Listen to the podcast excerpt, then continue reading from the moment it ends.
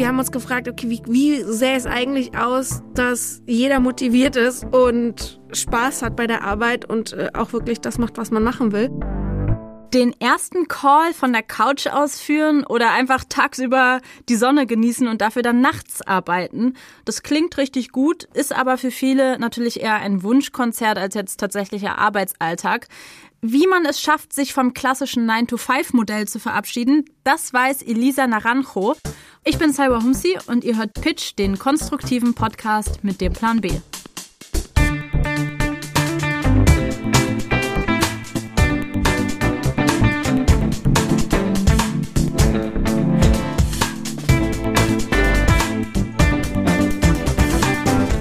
Das Problem. Die Arbeitswelt befindet sich im Wandel. Die Digitalisierung eröffnet ganz neue Möglichkeiten. Tatsächlich aber nehmen die Anforderungen an Angestellte eher zu. Unternehmen fordern Flexibilität und ständige Erreichbarkeit. Gleichzeitig setzen viele immer noch auf feste Arbeitszeiten, Büropräsenz und Hierarchien. Und das, obwohl sich die Wünsche speziell der jüngeren Arbeitnehmerinnen ändern. Statt der Sicherheit des Arbeitsplatzes steht bei ihnen die Work-Life-Balance an oberster Stelle eine, die es sich zur Aufgabe gemacht hat, Work und Life tatsächlich mal unter einen Hut zu bekommen. Das Startup Einhorn fällt nicht nur wegen seiner Kondome und Menstruationsprodukte auf, sondern auch wegen seines modernen Arbeitsmodells. Fair Sustainability Managerin Elisa ist ein Einhorn-Kind der ersten Stunde und ich möchte direkt als allererstes wissen, was ist denn eine Fair Sustainability Managerin, Elisa? Also unsere Mission ist ja, dass wir äh, versuchen, die Welt nicht abzufacken und gleichzeitig auch noch was äh, Gutes zurückzugeben, also dem Planeten und den Menschen. Und das ist meine Aufgabe. Und wie, wie sieht das dann aus in deinem Arbeitsalltag? Also also erstmal überhaupt äh, wissen, was für einen CO2-Fußabdruck hat man, wie viel Müll produziert man, ne, was für Auswirkungen auf Umwelt äh, hat man eigentlich mit seinem Unternehmen? Und dann zu gucken, okay, wie kann man das eigentlich, äh, also was gibt's für Alternativen äh, und wenn es keine Alternativen gibt, dann halt sowas wie CO2 kompensieren und äh, danach guten Partnern gucken. Stell dir mal vor, wir spielen jetzt mal das Szenario durch. Ich habe gerade ein Bewerbungsgespräch bei dir. Wir sitzen uns ja jetzt auch gerade hier so gegenüber. Ich komme jetzt gerade rein und meistens geht es ja damit erstmal los, dass du mir irgendwie deine Firma vorstellst, in der du arbeitest und in der du mich sehen willst. Vielleicht kannst du mir ja mal kurz, wie in so einer Situation, erklären, wie arbeitet ihr und wie läuft das eigentlich bei euch? Ja, wir sehen uns so ein bisschen als Versuchslabor, wie Wirtschaft oder Unternehmen eigentlich sein sollten. Mhm. Und wir haben uns gefragt, okay, wie, wie sähe es eigentlich aus, dass jeder motiviert ist und Spaß hat bei der Arbeit und man da hingeht und äh, auch wirklich das macht, was man machen will. Und das versuchen wir so ein bisschen umzusetzen. Wir haben äh, keine Hierarchien oder es gibt keine Chefs oder Chefin, die einem sagen, das und das muss man jetzt machen. Man kann sich so ein bisschen seine Aufgaben selbst aussuchen und dann gibt's so ganz konkrete Sachen. Du kannst arbeiten von wann, wo, wie du willst. Das ist so uns ziemlich egal. Mhm. wir haben so viel Urlaub, wie wir wollen. Ähm, wir haben auch so eine Null-Bock-Policy oder also wenn du einfach so sagst, so boah, heute ist einfach nicht mein Tag und ich brauche irgendwie warum auch immer, einen Tag Netflix oder äh, einfach spazieren gehen, dann kannst du das total tun. Wie hast du denn vorher gearbeitet? Oh, da war ich höchst unzufrieden. Ich war in einem Berliner Versandhändler für Klamotten. Das war halt so eine ganz klassische Struktur. Es gab Chefin und äh, darüber wieder eine äh, Abteilung. Mein Radius, was ich machen konnte oder umsetzen konnte oder so, war recht klein. Also die Vorgaben waren sehr, sehr eng, was ich äh, zu tun hatte, auch wie ich da rangehen sollte. Und tatsächlich war ich einfach auch sehr, sehr unglücklich in der Hierarchie. Ich habe da in der Zeit irgendwie 13 Kilo abgenommen, äh, weil ich so unglücklich war. Man ist einfach so machtlos.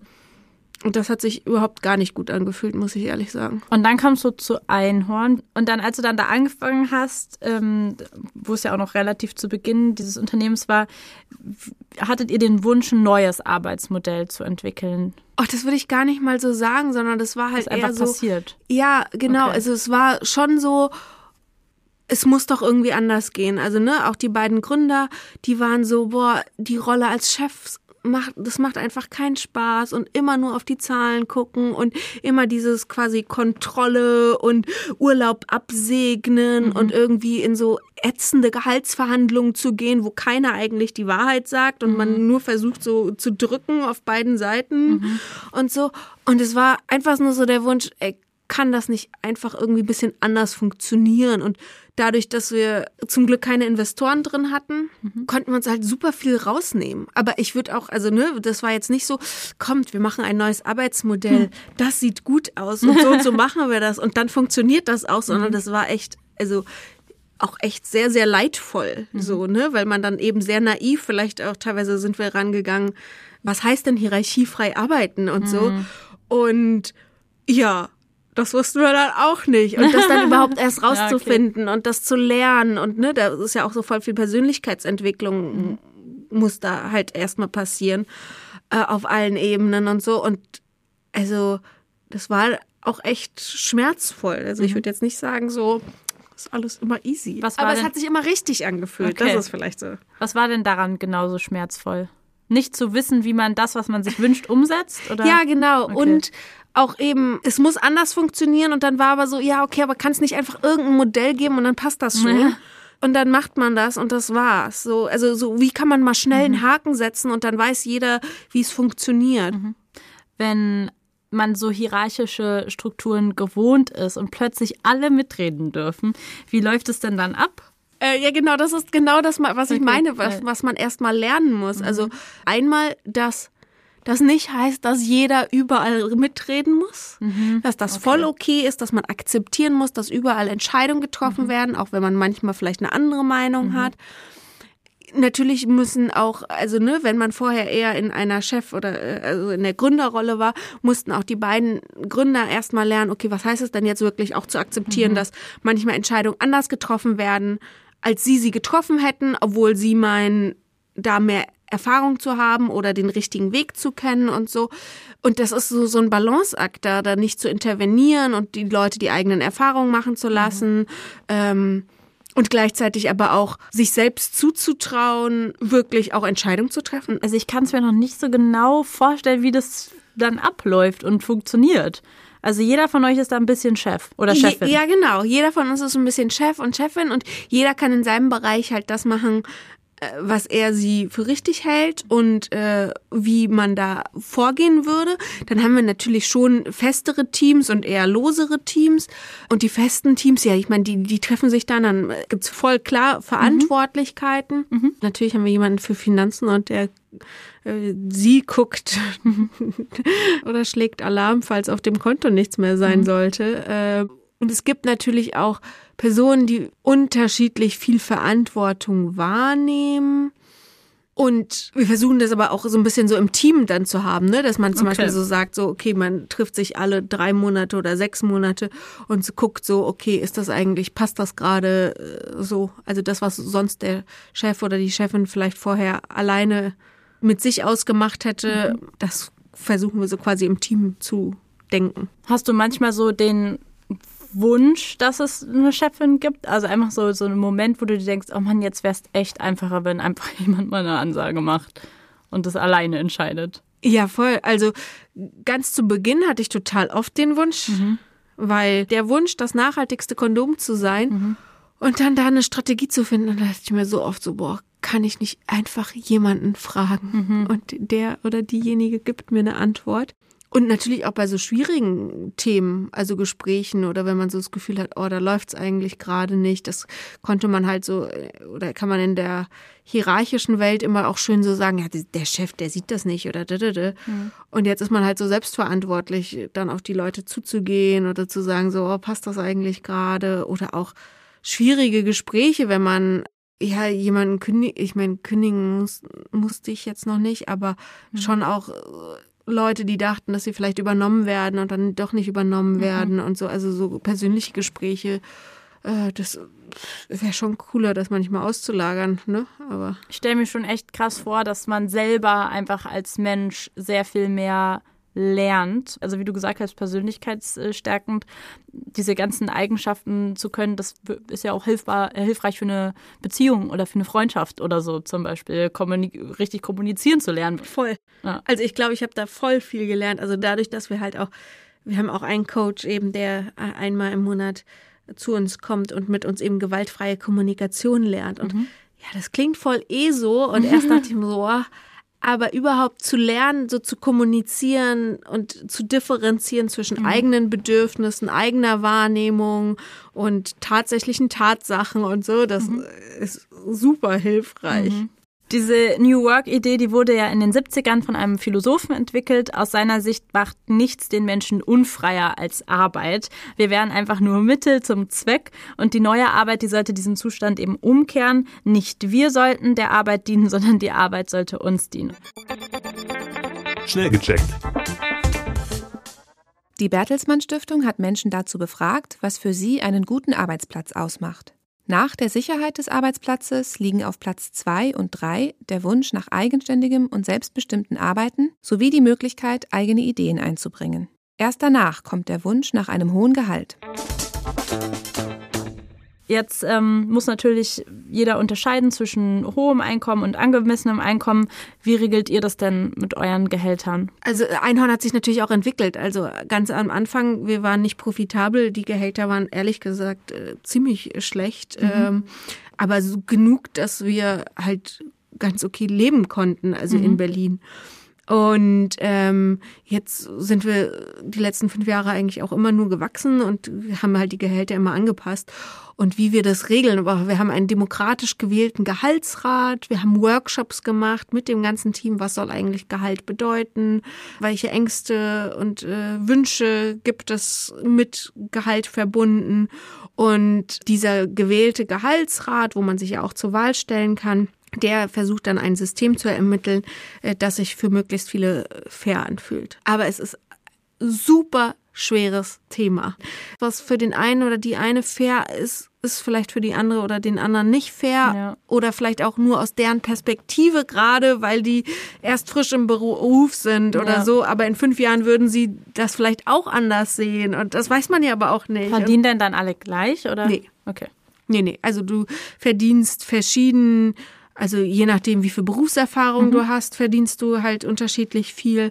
Dann eben, ob es so soziale Faktoren gibt. Also bei uns ist es bisher nur, ob du zum Beispiel ein Kind hast, dann mhm. kriegst du nochmal mehr Geld. Also dann kann ich jetzt irgendwie wählen zwischen 2000 und 2500 und ich sage natürlich, will ich mehr haben und dann ist es so. Ja, genau. Im Grunde genommen ist es mhm. so, aber du weißt also transparent, was die Gehälter der anderen Leute mhm. sind und du gehst halt in Feedbackgespräche mit den anderen, also mit äh, zwei anderen Leuten und kriegst halt so Fragen an die Hand, so okay, könnte sich mein Gehalt unfair für andere anfühlen, wenn ja, nein, äh, so, so okay. also so ne, dass du so ein bisschen vor dir selbst verantworten kannst, ist das eigentlich gerade cool oder mhm. werden alle, wenn die das sehen, sagen so boah, ist aber ganz schön mutig also jetzt hatten wir gerade eine Gehaltsrunde, mhm. ähm, ist transparent für alle einsehbar und dann kannst du dich auch an den Gehaltsrat wenden. Mhm. Und so sagen so, boah, das fühlt sich echt unfair an. Mhm. Und dann guckt man, wie man äh, dazu okay. eine GFK, also eine gewaltfreie Kommunikationssession macht und halt, ne, so, okay, mhm. gibt's vielleicht aber auch irgendwie was, was man nicht sieht, dass die, ja, weiß ich nicht, äh, Person irgendwas leisten muss, was man mhm. gar nicht auf dem Schirm hatte, so. Okay. Und ähm, wenn du dann Urlaub machen willst, du kannst ja so viel Urlaub dann nehmen im Jahr, wie du willst. Auch da stelle ich mir wieder vor, dadurch, dass ihr keine Chefs in dem Sinne habt, also so richtige Chefs, Chefs, die eine Ansage machen, weiß ich nicht, vielleicht bin ich schon zu versaut von uns im System, aber ich denke mir so, ja, aber dann machen doch alle die ganze Zeit Urlaub. Das, das kriegen wir total oft zu hören, aber ich glaube, das ist auch so stark eine Kulturfrage, mhm. weil, also, ne, erstens liegt uns Einhorn, glaube ich, wirklich allen sehr am Herzen. Mhm. Das heißt, so ein bisschen Verantwortungsgefühl auch gegenüber dem eigenen Team, mhm. wenn man so nur so, so sagt, so, oh, ich will mein volles Gehalt, aber fünf Monate im Jahr bin ich raus, ohne mhm. Begründung oder so. Also man würde es mhm. einfach, glaube ich, nicht tun. Wenn wir Wochenenden und Feiertage abziehen, dann arbeiten wir bei einem Fünf-Tage-Job im Schnitt circa 250 Tage pro Jahr. Sagen wir jetzt mal, bei 40 Jahren im Dienst der Lohnarbeit kommen wir da auf schlappe 10.000 Arbeitstage im Leben. Das ist viel. Also kein Wunder, dass die Arbeitssituation natürlich auch einen großen Einfluss auf unser gesamtes Wohlbefinden hat. Schnell gecheckt. Jeder Zweite fühlt sich heute von einem Burnout bedroht. Gründe hierfür sind Stress, fehlendes Feedback, Überforderung oder eine fehlende Grenze zwischen Beruf und Privatleben. Depressionen und Burnout sind heute der häufigste Grund für eine Berufsunfähigkeit. Seit 1997 haben sich Krankschreibungen wegen psychischer Leiden verdreifacht. Burnout ist ja auch eine Antwort unseres Körpers auf den Druck, den Wachstum und Wettbewerb und Kapitalismus verursachen. Wie ist es denn dann bei euch in der Firma? Also ist das da überhaupt noch ein Thema oder sind alle die ganze Zeit super entspannt? Nee, also das würde ich nicht sagen. Aber eben das dadurch, dass man halt wirklich authentisch da sein kann und als Mensch da sein kann oder eben auch sagen kann, man ist gerade überfordert oder so mhm. oder auf der Sinnsuche und sich seine Arbeit dann ja auch wieder neu definieren kann, mhm. glaube ich, haben wir ein geringeres Gefahrenpotenzial für Burnout. Mhm. Äh, wir haben auch Psychotherapeuten, die man sich buchen kann einfach. Wir haben Massage, der kommt einmal im Monat, äh, ein Masseur bei uns ins Büro wir versuchen da gute Antworten zu finden. Ich glaube, wir haben eine Sensibilität dafür, das ist schon mal wichtig. Mhm. Aber ich will nicht sagen, dass wir nicht irgendwann nachjustieren müssten mhm. oder dass das alles ist oder das Maß aller Dinge. Ich finde es voll interessant, dass du das sagst mit dieser Authentizität und dass es auch wichtig ist, dass man mal ehrlich kommunizieren kann, mir geht's heute nicht so gut und dass man auch, dass es auch okay ist, dass man mal nicht funktionieren muss, weil das legen wir ja durch das System, in dem wir legen, total ab, weil man muss jeden Tag funktionieren, weil es geht nur um Ackern, Ackern, Ackern. Und gerade auch das, was du sagst mit der ähm, Therapie finde ich gerade deswegen interessant, weil ja auch so mentale Gesundheit und so und jetzt auch Burnout ist ja so tabuisiert in unserer Gesellschaft, dass es dann halt überhaupt erst zum Burnout führt, weil man es vielleicht auch so krass wegdrückt. Und ähm, würde man jetzt zur Therapie gehen in einem normalen Angestelltenverhältnis, hätte man ja einen Slot in der Woche, der vielleicht auch tagsüber auf den Zeitraum fällt, wo man das vielleicht gar nicht dem Chef gegenüber kommunizieren könnte, weil der dann irgendwie einen so durch wie wir das gesellschaftlich wahrnehmen, als schwach wahrnimmt, anstatt zu sagen, naja, aber das ist ja vielleicht sogar im Gegenteil, ne? Es stärkt mhm. dich ja als Mensch Total. und es hilft dir ja, mit Situationen umzugehen. Also auch da voll der fortschrittliche Umgang mit diesem Thema eigentlich. Und wie sieht denn dann vielleicht nochmal konkret dein Arbeitsalltag aus? Also wachst du jeden Tag um zwölf auf, frühstückst erstmal drei Stunden, hast dann eine Stunde Therapie, machst dann eine Massage. nee, oh nee, nee äh, tatsächlich macht mir Arbeiten auch Spaß. Mhm. Ähm, und ich habe eine kleine Tochter, das heißt, mhm. äh, so lange ausschlafen ist nicht. Mhm. Und dann gehe ich meistens ins Büro und dann kommt es halt drauf an. Manchmal sind dann natürlich mehr Meetings, äh, man muss natürlich auch gucken, dass man sich den Tag nicht zu voll macht mit Meetings, sondern dass man halt immer noch auch irgendwie guckt, wo will man dabei sein oder muss man dabei sein. Wie gesagt, durch äh, meine kleine Tochter habe ich dann auch zwei Tage die Woche, wo ich halt recht früh von der Arbeit nach Hause gehe und dann auch nicht mehr arbeite. Mhm. Ähm, wir haben jetzt auch zu Corona-Zeiten öfter mal so Formate draußen gehabt, also dass ich dann auch einfach mit einer Kollegin spazieren gehe oder so. Mhm. Also aber trotzdem habe ich die ganze Zeit, also es sind jetzt diese ganzen positiven Sachen, die klingen alle voll geil, aber wenn ich mir jetzt andersrum denke, wenn man gerne arbeitet und wo auch, auch den Laden ja mag, wie du gesagt hast, und der einem am Herzen liegt und so und man auch irgendwie selber noch Chefin ist, äh, das, ich glaube, ich wäre eher so der Typ, der sich dann selber äh, schützen müsste, sich nicht zu verausgaben. Ich glaube, das müssen wir sowieso lernen, ja. so ein bisschen so zu hören, so wie geht's mir eigentlich gerade? Muss ich da jetzt wirklich das machen oder kann ich mich nicht auch äh, gerade rausnehmen? Muss diese Deadline eingehalten werden mhm. und so? Also ich mhm. glaube, ich tendiere auch dazu. Mhm. Aber ich glaube eben, dass wir so viele Reflexionsräume haben. Okay, ja. Dass, dass man dann auch wieder darüber gibt. lernt, ja. so, ah, okay, will ich das eigentlich gerade und bin ich damit happy? So, ähm. Acht Stunden Arbeitstag, 40 Stunden Arbeitswoche, das sind Regeln, die sich für viele wie die absolute Fremdbestimmung anfühlen. Tatsächlich hat die Arbeiterbewegung um 1900 aber schwer dafür gekämpft. Immerhin waren früher 12 bis 14 Stunden an der Tagesordnung und heute stehen wir ja jetzt schon wieder vor einem Umbruch. Schnell gecheckt. Vor der Corona-Krise arbeitete mehr als ein Drittel der Deutschen ab und zu im Homeoffice. 23 Prozent mehrmals die Woche. Ein gesetzliches Recht auf Homeoffice gibt es in Deutschland nicht. Die Entscheidung liegt allein bei den ArbeitgeberInnen. Laut einer Studie möchten 36 Prozent der Befragten auch nach der Pandemie gerne weiterhin von zu Hause aus arbeiten. Im Oktober 2020 wurde ein Gesetzesentwurf vorgelegt, der mindestens 24 Tage Homeoffice pro Jahr ermöglichen soll. Das wären zwei Tage im Monat. Eine Studie der Stanford Uni hat ergeben, dass Menschen, die von zu Hause aus arbeiten, effizienter sind. Mm, Und du hast ja gesagt, jeder kann eigentlich arbeiten, wann er will, wie er will, wo er will. Wo arbeiten die denn bei euch dann alle? Also gibt es auch Leute, die irgendwie in einem anderen Land zum Beispiel wohnen oder sowas? Nee, das nicht, aber äh, zum Beispiel äh, Cordelia, äh, äh, eine Kollegin von uns, die war erst in Berlin und war dann jeden Tag hier, aber sie kommt aus Hamburg und äh, der Mann ist auch aus Hamburg und die ist jetzt zurückgezogen und äh, arbeitet vorwiegend aus Hamburg. Vor Corona kam sie, glaube ich, zwei Tage die Woche trotzdem noch nach Berlin. Und wir hatten auch schon Fälle, dass jemand mal im Ausland äh, gearbeitet hat, also so quasi so einen längeren Urlaub gemacht hat. Äh, oder äh, ich habe auch schon mal drei Wochen aus den Alpen gearbeitet und so. Ah, Also sowas okay. halt natürlich. Ich habe noch ein schnelles QA für dich mit Ja. dabei. Auf den Punkt. Hier schnell antworten, kurz und knackig. Als du klein warst, wolltest du später mal werden? Schauspielerin? Gibt es irgendetwas, das du aus der alten Arbeitswelt vermisst? Nee. Absolutes No-Go, wenn man New Work einführen will. Zu denken ist sehr einfach. Was machst du, wenn dein Telefon am Wochenende klingelt? Gucken, wer, wer es ist und äh, entscheide, ob ich rangehe. Kannst du dir vorstellen, jemals wieder normal zu arbeiten? Nein. Liebster Wochentag und wieso? Ach, doch schon Freitag. Was war der beste berufliche Rat und wer gab ihn dir?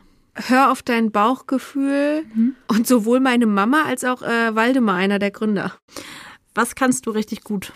Ich glaube, ich kann gut äh, so, so diesen Metablick haben. So Und was gar nicht? organisiert, strukturiert Sachen gut aufbereiten, dass die andere auch wiederfinden und so. Ich glaube, das wird vielen auch so gehen. Glaubst du denn, dass dieses Modell, was ihr bei euch habt, überall funktionieren würde? Also könnte das jetzt einfach jede Firma übernehmen und genau das gleiche machen wie Einhorn? Äh, ich glaube nicht. Also es kommt so ein bisschen drauf an. Klar kann man New Work-Elemente einführen, aber bei uns ist das ja auch eben so stark mit dem Purpose oder warum wir das eigentlich machen verknüpft. Und äh, das ist ja bei anderen Unternehmen, wenn da Shareholder oder Investoren drin sind, äh, meistens dann gar nicht so frei möglich. Mhm, okay, verstehe. Ihr seid ein Purpose-Unternehmen. Das heißt, also so ganz habe ich noch nicht verstanden, aber wenn man es ganz genau nimmt, gehört euch der Laden. Vielleicht kannst du das mal erklären. Genau, also wir machen auch gerade Lobby äh, dafür, dass es eine eigene Rechtsform wird, weil das äh, in Deutschland noch nicht so äh, leicht möglich ist. Aber die Idee ist, dass das Unternehmen an sich sich selbst gehört oder den Mitarbeiterinnen, die da drinnen arbeiten. Das heißt, äh, es gehört nicht den beiden Gründern. Das heißt, äh, die können nicht irgendwann eine Midlife-Crisis haben und dann sagen so, ach, wir verkaufen jetzt doch, weil der Laden ist vier Millionen wert, sondern die können das einfach nicht verkaufen. Das gehört denen nicht, sondern Einhorn gehört sich selbst und den Mitarbeiterinnen, die da drinnen sind. Und sie können auch keine Gewinne ausschütten. Das heißt, wir machen Gewinne, aber die müssen im Unternehmen bleiben und können nicht dazu verwendet werden, dass sich eben die Gründer irgendwie eine tolle Wohnung in Berlin Mitte leisten können. So, wir entscheiden, was mit den Gewinnen passiert. Der Joker. Meine letzte Frage hier in diesem Podcast ist immer die gleiche. Und zwar möchte ich sie dir deswegen jetzt auch stellen. Was würdest du in der Arbeits- und Unternehmerwelt machen, wenn du einen politischen Joker hättest, mit dem du machen könntest, was du wollt, wolltest? Ja, das hat gar nicht so viel mit der Arbeits- und Unternehmerwelt zu tun, aber dass die Politik tatsächlich die planetaren Grenzen oder Nachhaltigkeit als Rahmen sieht und da drin versucht zu agieren und darin versucht, die Wirtschaftspolitik auszurichten oder natürlich äh, klimaschädliche Subventionen abzubauen. Und das hätte dann natürlich auch Implikationen auf die Wirtschaftswelt und, und auf Unternehmen. Quasi so mehr No-Gos bei Dingen, die unserer Umwelt schaden und da stärkere Regeln. Genau. Dann danke ich dir vielmals, Elisa, für dieses Gespräch. Ja, danke auch. Und ähm, ich entlasse dich in deine Massage. ja, leider nicht, aber danke trotzdem. Ich fand das Gespräch mit Elisa total schön und interessant, mal so einen Einblick in ein komplett anderes Arbeitsmodell zu bekommen. Und ich glaube, es ist tatsächlich eine spannende Vorstellung, wenn man mal dieses Spiel weiterdreht und überlegt, wie wäre das denn eigentlich, wenn alle Unternehmen so wie Einhorn denken würden. Damit will ich jetzt natürlich nicht sagen, dass die in allen eben auf allen Ebenen total perfekt sind, aber allein diese Idee, das Arbeitsmodell mal neu zu entwickeln und sich wirklich auch der eigenen Verantwortung in dieser Welt bewusst zu sein, das finde ich ziemlich spannend. Hat euch dieses Gespräch auch inspiriert und vielleicht sogar dazu geführt, dass ihr mal euren eigenen Arbeitsalltag und euren aktuellen Job hinterfragt habt? Das fände ich total spannend von euch zu hören. Und ich würde auch gerne mal wissen, arbeitet ihr am Wochenende durch? Also fällt euch das schwer, da zu entspannen oder überhaupt gar nicht? Schreibt es mir auf jeden Fall sehr gerne per Instagram. Nächste Woche solltet ihr natürlich auch wieder einschalten hier bei Pitch, dem Plan B Podcast. Da kommt eine echte Schatzjägerin mich besuchen und mit mir sprechen. Bis dahin sage ich jetzt aber erstmal Ciao. Mein Name ist Salwa Humsi.